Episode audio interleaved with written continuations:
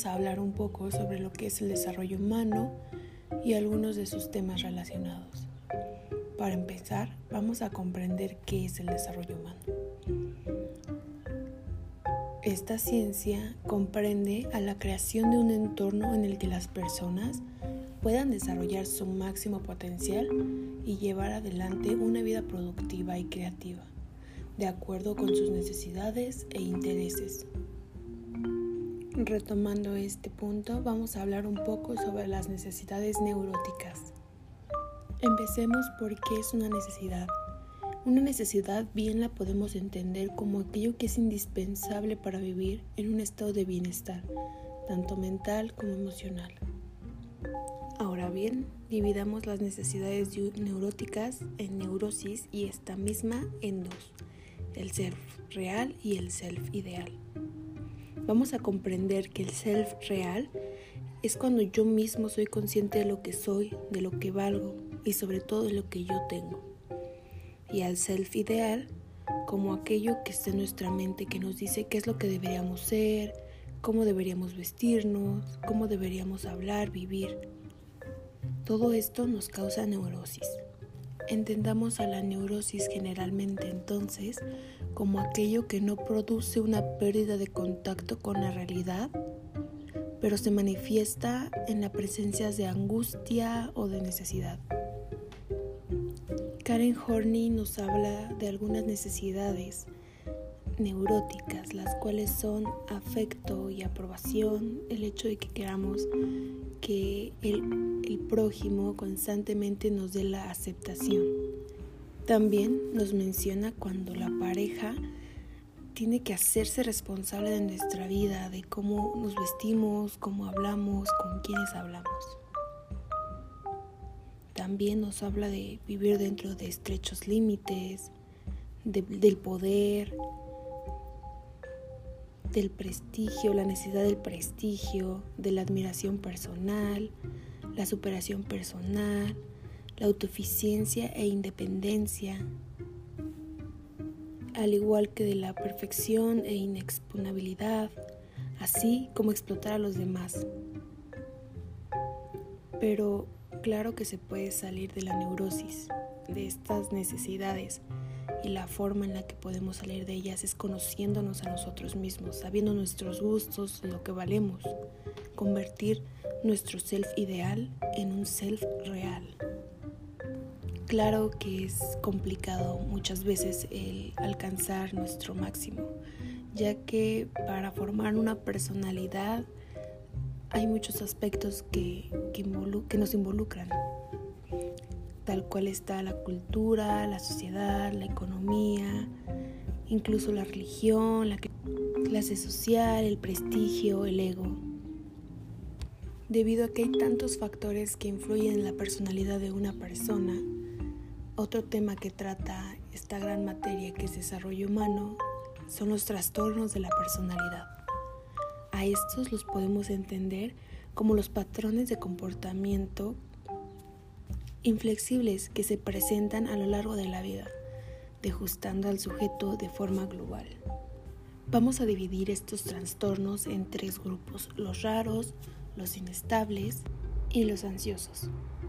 En el grupo A, de los raros, podemos encontrar a las personas que sufren esquizotípico. A estas personas se les da la tendencia al pensamiento mágico, a lo raro y a lo paranormal. También tenemos al tipo paranoide. Este tiene una tendencia a manifestar sentimientos de persecución. También al esquizoide. Este tiene una tendencia al aislamiento voluntario. El siguiente grupo es el grupo B, el de los inestables.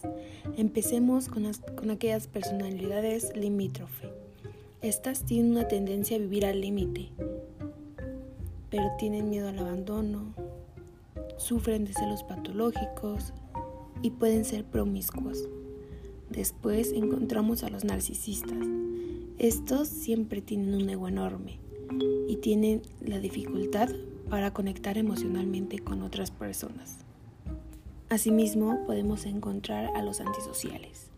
Estas son las personas que normalmente siempre, siempre van contra las leyes y rompen toda clase de normas sociales. Después encontramos a los dependientes. Estos son los que no pueden estar solos. Así también encontramos a los depresivos. Estos tienen un comportamiento muy apático. Por último, podemos encontrar al grupo C, el de los ansiosos. Encabezando esta lista encontramos a los obsesivos, estas personas que tienen la tendencia a controlar a todos. Después están los evasivos. Estos no controlan las situaciones. No, no puede controlar la situación, así que evita cualquier situación en la que se pueda haber expuesto. Después encontramos a los pasivo-agresivos. Son estas personas que te quieren y te odian al mismo tiempo, pero no confundamos a estos con la bipolaridad. Estos trastornos de la personalidad tienen su origen en la infancia, se manifiestan en la adolescencia y se estructuran y experimentan en la vida adulta. En el desarrollo humano también podemos encontrar el tema de los mecanismos de defensa. Imagínate en una situación incómoda, en algo donde te sientas triste, enojado o incluso frustrado. ¿Cómo reaccionas a esto? Aquí es donde entran los mecanismos de defensa, los cuales son seis. Arriba de la lista encontramos la represión. Esto hace referencia a no dejar que nuestras emociones, nuestros deseos, nuestras conductas se expresen de la forma adecuada. La negación. Esta es la dificultad de aceptar la pérdida. Seguimos con la regresión. Es un retroceso hacia una etapa del desarrollo humano. Después está la proyección, la cual es colocar un defecto personal hacia otra persona. Siguiendo con la identificación, la cual es la capacidad de reconocer mi historia, tanto defectos, virtudes y experiencias en otra persona. Después está el aislamiento. Esta es la tendencia de buscar la soledad para afrontar los problemas. Ahora preguntémonos qué tan importante es la comunicación. Concentrémonos en la comunicación asertiva.